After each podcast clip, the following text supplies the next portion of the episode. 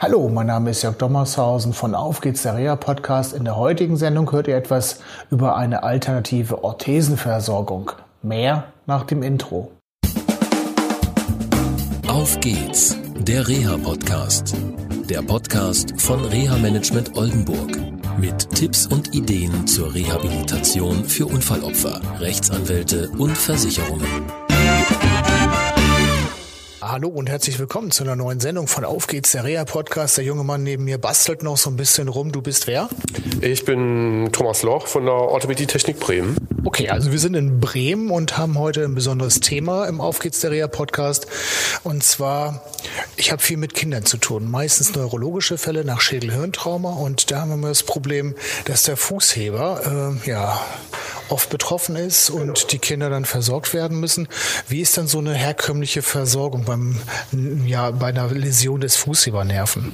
Also herkömmliche Versorgung ist äh, eine Orthese, die passiv wirkt, also den Fuß anhebt und auch ja, eine statische Geschichte.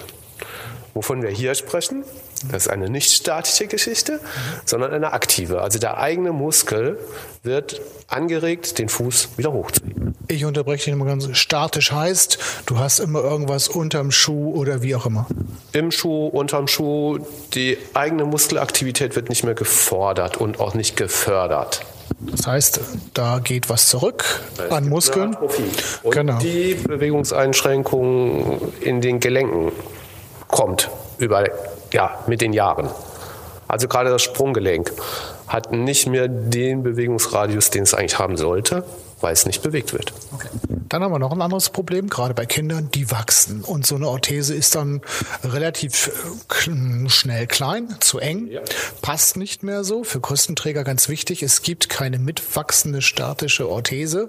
Das heißt, es ist ein teures Vergnügen. Ich habe also eine Klientin aus Aurich und so haben wir uns auch kennengelernt.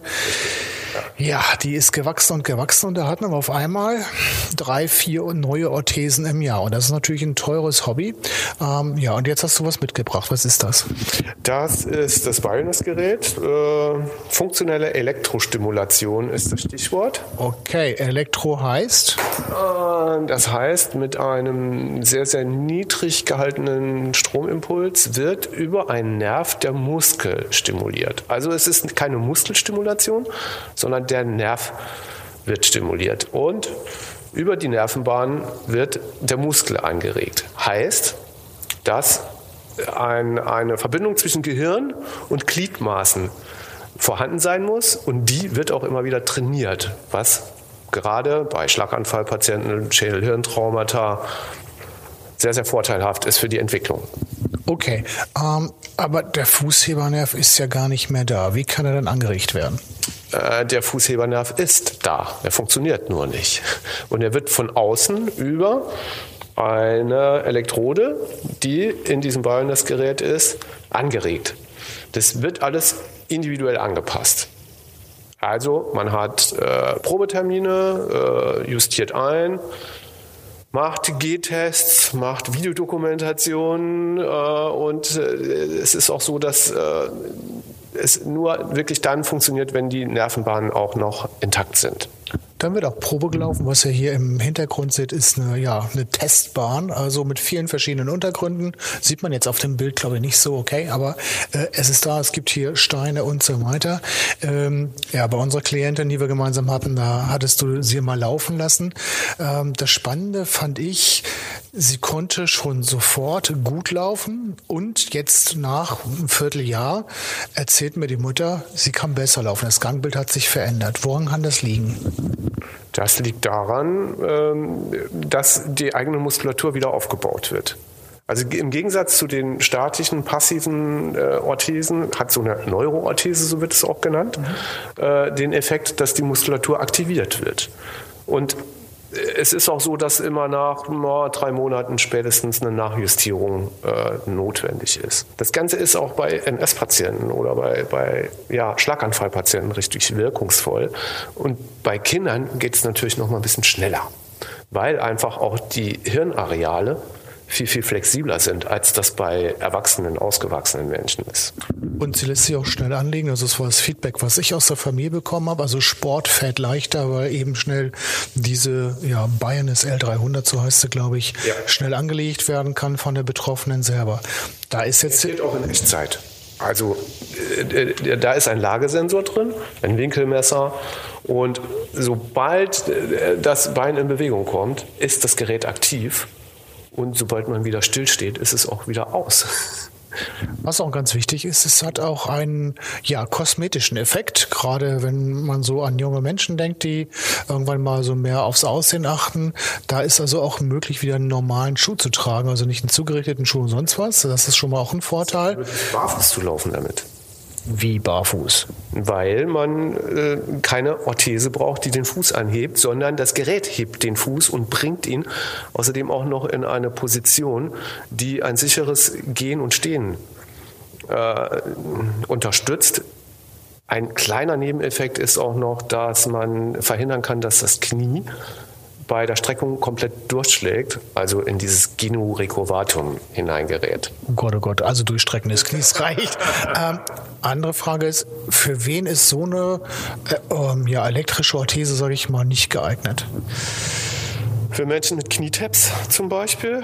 Äh, es gibt so ein bisschen Probleme mit Epilepsie. Äh, das muss dann im Vorfeld mit einem Arzt abgeklärt werden. Wenn es äh, starke Ödembildungen am Unterschenkel gibt, dann hat man auch Probleme. Ansonsten gibt es wenig Einschränkungen. Gut, kommen wir zum wichtigsten Punkt, die Kosten. Übernehmen Krankenkassen sowas?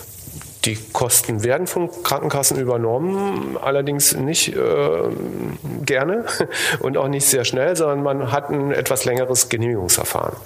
In der Regel. Das kann auch ganz schnell gehen. Deshalb machen wir Probeversorgungen, äh, dokumentieren die schriftlich im Video und ja, versuchen das Ganze so äh, darzustellen, dass man erkennen kann, welchen Vorteil das Ganze für die Anwender hat. Worauf müssen die Betroffenen oder die Angehörigen bei der Antragstellung bei der Krankenkasse genau achten, dass da nichts schief geht?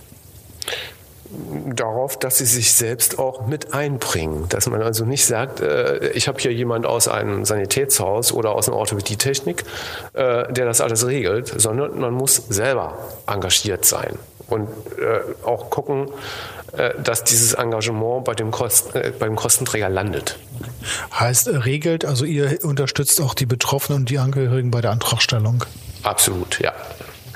Welcher Arzt muss so ein Hilfsmittel ver verordnen? Sinnig ist, wenn es ein Neurologe bzw. ein Orthopäde macht. Es geht auch über den Hausarzt, nur der Hausarzt ist meistens nicht so gut informiert darüber, was er da verordnet.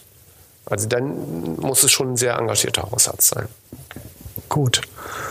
Tom, ich glaube, wir haben eine ganze Menge in kurzer Zeit rübergebracht. Das war nämlich unsere, ja, unser Wunsch, halt alles ganz kurz und ähm, ja, schnell zu, äh, zu übermitteln halt. Ähm, Eine Sache würde ich gerne noch, noch dazu sagen.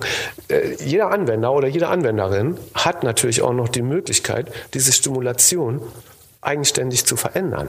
Also es gibt einen, einen Stimulationsbereich, äh, auf den Sie selbst Zugriff haben. Ähm, also rumspielen und dann funktioniert das nicht mehr und ihr müsst wieder neu anfangen zu arbeiten? Nein. Wenn man rumgespielt hat und irgendwas äh, ist verstellt, ausschalten, anschalten, dann ist es wieder in der Startposition. Okay, also was kann man einschalten oder um, umschalten oder wie auch immer? Man kann äh, die Stimulationsstärke ein bisschen beeinflussen. Also wie stark wird mein Fuß hochgehoben oder nicht. Und es gibt ein Trainingsprogramm, sodass man dann abends auf dem Sofa sitzen kann und kann die Maschine den Fuß heben und senken lassen, so dass die Muskulatur trainiert wird und das Gelenk. Das heißt, ähm, es wäre auch noch äh, bei anderen Verletzungsmustern einsetzbar, diese Orthese? Als reines Trainingsmuster ist es zu teuer. Gut, also vielen Dank fürs Gespräch. Okay, tschüss. tschüss. Das war eine Folge von Auf geht's, der Reha-Podcast. Eine Produktion von Reha Management Oldenburg. Weitere Informationen über uns finden Sie im Internet unter www.rehamanagement-oldenburg.de.